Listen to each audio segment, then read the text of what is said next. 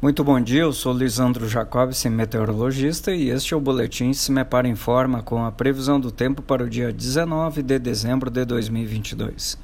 Nesta segunda-feira, o tempo ainda continua instável em praticamente todas as regiões do Paraná.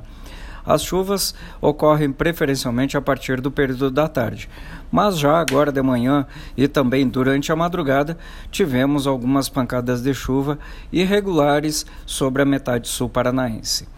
A partir da tarde, a situação é de instabilidade um pouco mais alta, inclusive com possibilidade de alguns temporais localizados.